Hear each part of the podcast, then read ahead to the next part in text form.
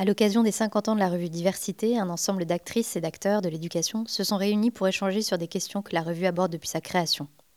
Nous avons assisté à une agora animée par Régis Guyon, où la thématique des territoires de l'éducation et notamment du travail entre institutions a été au cœur des discussions. Nous avons choisi d'illustrer ces échanges par des extraits du discours de Jacques Chirac prononcé en 2005, à la suite des révoltes dans les banlieues qui avaient secoué la France pendant plusieurs semaines. Ce rappel aux principes et valeurs de la République était alors l'occasion d'annoncer une somme de mesures pour tenter de sortir de cette crise, dont des mesures éducatives à destination des quartiers prioritaires.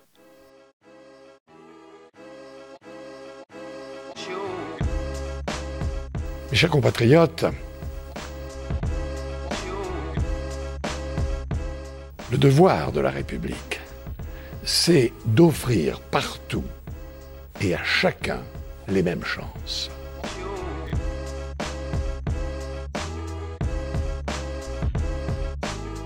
Grâce à l'école, grâce au travail des enseignants, un nombre considérable de jeunes issus des quartiers difficiles réussissent dans tous les domaines.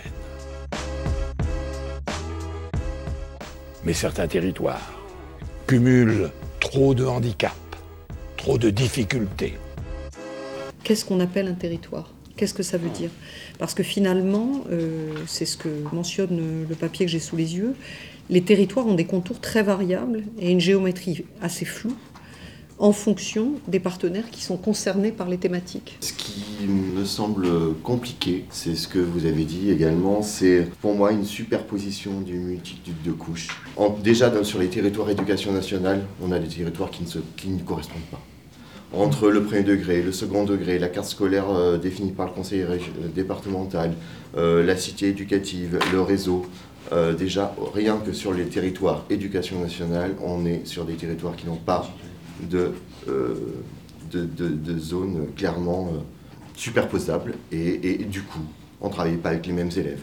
Parfois, on va intégrer tels élèves, d'autres non. Parfois, on va intégrer tel partenaire, d'autres non. Parfois, avoir tel financement, parfois non, parce qu'on n'est pas sur le, la, bonne, la bonne partie du quartier. Parce qu'en fait, on met en place sur le territoire dans lequel je travaille, Saint-Fond-Pierre-Bénite, un projet qui s'appelle Coopérer pour réussir, où justement on est dans l'idée de la coéducation avec les parents.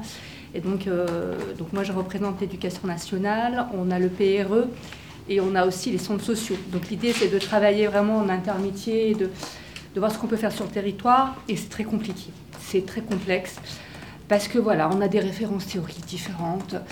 On a des façons de travailler différentes. Euh, les objectifs qu'on avait fixés, qu'on croyait communs, finalement, ils sont pas si communs que ça parce que derrière le vocable que moi j'utilise, elles les pas forcément le même vocable.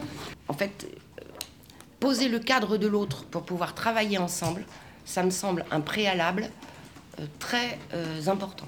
Sauf, enfin, sauf à le penser, on, on, on trouvera chacun un bout de la solution qui nous intéresse, mais ça ne sera pas du travail ensemble. Ça ne sera pas de la co-éducation, ça ne sera pas même de la... Euh, voilà, ça ne sera pas du vrai partenariat. Cependant, mes chers compatriotes, nous ne changerons pas les choses en profondeur sans l'engagement de chacun. Et euh, donc euh, la question qui m'a été euh, transmise, c'est comment mesurer la qualité d'un travail, d'un projet inter-institution? Et moi, ça m'interpelle énormément parce que pour moi, ça, alors, le terme même de qualité, c'est déjà quelque chose d'assez intéressant parce que ça, infère en fait des règles entre guillemets d'évaluation qu'on n'a pas toujours l'habitude de, mettre en, œuvre dans le travail interinstitutionnel. Et moi, je me prends un petit peu la tête sur euh, justement des instances d'évaluation de politique publique.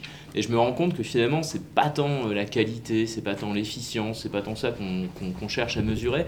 Moi, j'ai l'impression qu'on cherche à mesurer très souvent, en fait, euh, j'ai envie de dire, la satisfaction partagée. C'est-à-dire qu'une action qui est réputée fonctionner, c'est une action où tous les acteurs semblent à peu près d'accord, se dire on la remet pas en cause, on va la, on va la remettre en place l'année prochaine. En fait, ce qui est le plus intéressant, c'est qu'il y a un collectif qui se crée, quel que soit le résultat de l'action, on s'en fout. Quoi. C'est le primat d'un accord, on ne sait pas comment, sur euh, la réalité des effets de l'action. Moi, moi ça, ça, me perturbe toujours beaucoup. Quand on pose l'idée euh, d'évaluation qualité qui est renvoie vers une, satisfaction partagée, pour moi, ça témoigne quelque part quand même d'une certaine faiblesse vis-à-vis de l'évaluation. Et puis, euh, ça doit renvoyer à une condition à poser euh, dès le début. Bah, c'est celle d'avoir un processus d'évaluation qui soit partagé, co-construit et donc qui pose un principe de co-responsabilité. Euh, mon sujet de thèse porte justement sur ces questions de coéducation. donc ça me parle beaucoup. Moi, je m'intéresse plus particulièrement à l'accompagnement d'une association d'éducation populaire, notamment dans le cadre du dispositif classe c'est vrai qu'il euh, y a vraiment une grosse difficulté d'articulation en fait finalement avec le monde scolaire. Euh, bon, je me suis dans un premier temps posé la question de l'interface. Est-ce que l'association est une interface entre école et famille? Pas réellement finalement. C'est un peu plus compliqué que ça. On se rend compte en fait finalement que les liens sont très scolarocentrés. Comment se passe la relation avec les enseignants? Elle se passe très bien. Et donc bah, finalement moi je dirais plutôt que cette relation, c'est pas qu'elle se passe bien, c'est qu'elle ne se passe pas tout simplement. Donc je trouve ça assez alertant que le lien soit aussi difficile à construire. Euh, tant bien que mal, il y a des initiatives d'acteurs qui essayent de, de se faire, mais on voit bien que la circulation est très très bouchée Il faut aussi, avant d'évaluer, de savoir ce qu'on veut évaluer, d'abord avoir des objectifs communs. Et souvent, euh, on n'est pas d'accord, enfin il faut d'abord se mettre d'accord sur les vrais besoins des enfants et les enfants peuvent avoir des besoins différents. Et parfois, on essaye, euh, parce qu'on est issu de telle structure, de telle association, de tel milieu, parce qu'on a des commandes politiques, parce qu'on a une loi qui vient de sortir, parce que notre inspecteur d'académie nous demande de, parce que la politique de la métropole fait que, on va avoir des objectifs qui ne sont pas forcément cohérents. Euh, et qui font que le politique l'emporte sur les réels besoins d'un territoire, d'une famille. Voilà. Cependant, mes chers compatriotes, nous ne changerons pas les choses en profondeur sans l'engagement de chacun. J'ai compris euh, qu'il était extrêmement important, non pas de se mettre à leur place, je ne peux pas, mais quand on se rencontre, de leur poser ces questions. Euh, pour vous, ce qu'on est en train de travailler là, quels sont vos enjeux à vous? Et voilà les miens. Quelles sont vos contraintes à vous? Et voilà les miennes. Euh, quelles sont vos urgences? Mais c'est très compliqué, si on ne commence pas par ça, de se comprendre et d'arriver à un résultat qui soit effectif dans les parcours des élèves et non pas dans la satisfaction des, gens. Bien sûr que c'est important. Si on change un certain nombre de, règles sur la mixité, il faut impliquer les enseignants, sinon ça ne marchera jamais. Et les discussions que peuvent avoir les chefs d'établissement euh, avec les, acteurs territoriaux ne compenseront pas les manques de dialogue que peuvent avoir les acteurs de terrain avec les familles, avec les associations, avec euh, l'ensemble du territoire. Puis la deuxième des choses, il faut pas, ça rejoint l'histoire de la satisfaction. Il y a des niveaux différents de fonctionnement d'une école. Il y a une autre casquette que j'ai qui, est la didactique. Et on différencie trois niveaux, qui est la classe tourne, les enfants réussissent et les enfants apprennent. Et je me dis que bien souvent, on est dans le fait de faire tourner les structures. Chaque fois que je demande euh, à des porteurs de contrats d'accompagnement à la scolarité, euh, je leur dis bon, comment ça se passe avec l'éducation nationale? Systématiquement, on dit oui, non, mais ça se passe très bien. Et tu traduis par Et tu traduis par ben, Je traduis par on gère un dispositif, on ne veut pas perdre le pognon, on ne veut surtout pas le réinterroger. Des classes collèges aujourd'hui, euh, alors qu'il y a devoir fait, alors qu'il y a l'heure d'accompagnement, enfin, je lui dis, mais on va où Ça sert à quoi? Qu'est-ce qu'on produit pour les gamins? Quel sens on leur donne? Un gamin qui va pas bien, s'il a besoin du classe scolaire, de, de devoir fait, est-ce qu'on sait qui est dans, dans quelles offres?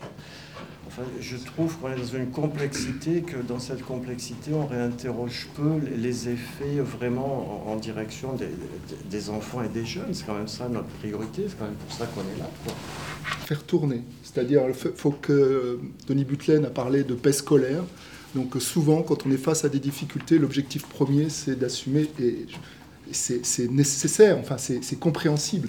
Il faut que les gens arrivent, alors les gens, là c'est pareil, qui, mais les élèves, les enseignants, les chefs d'établissement, l'ensemble des personnels scolaires, arrivent à vivre de façon à peu près décente, sans avoir la peur au ventre tous les matins. Mais ça débouche quelquefois simplement sur une absence d'objectif premier qui est que les élèves apprennent. Et, un des, des soucis qu'on a dans de nombreuses situations, quand on vient en plus superposer donc les, les, préoccupations différentes que vous avez signalées. Donc euh, effectivement, cette définition même des objets de, la part des uns et des autres pose un vrai problème. Et donc finalement, on se raccroche à une espèce de dénominateur commun qui dit ça revient à ça se passe bien, finalement ça, tourne. Mais là encore, c'est vraiment un, vrai problème collectif et c'est là où où l'éducation nationale ne va pas résoudre ça toute seule. Des territoires confrontés à la violence et au trafic. Des territoires où le chômage est massif et l'urbanisme inhumain.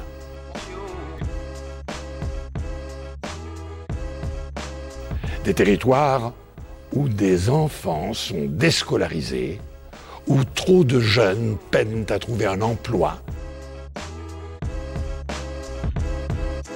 Même lorsqu'ils ont réussi leurs études.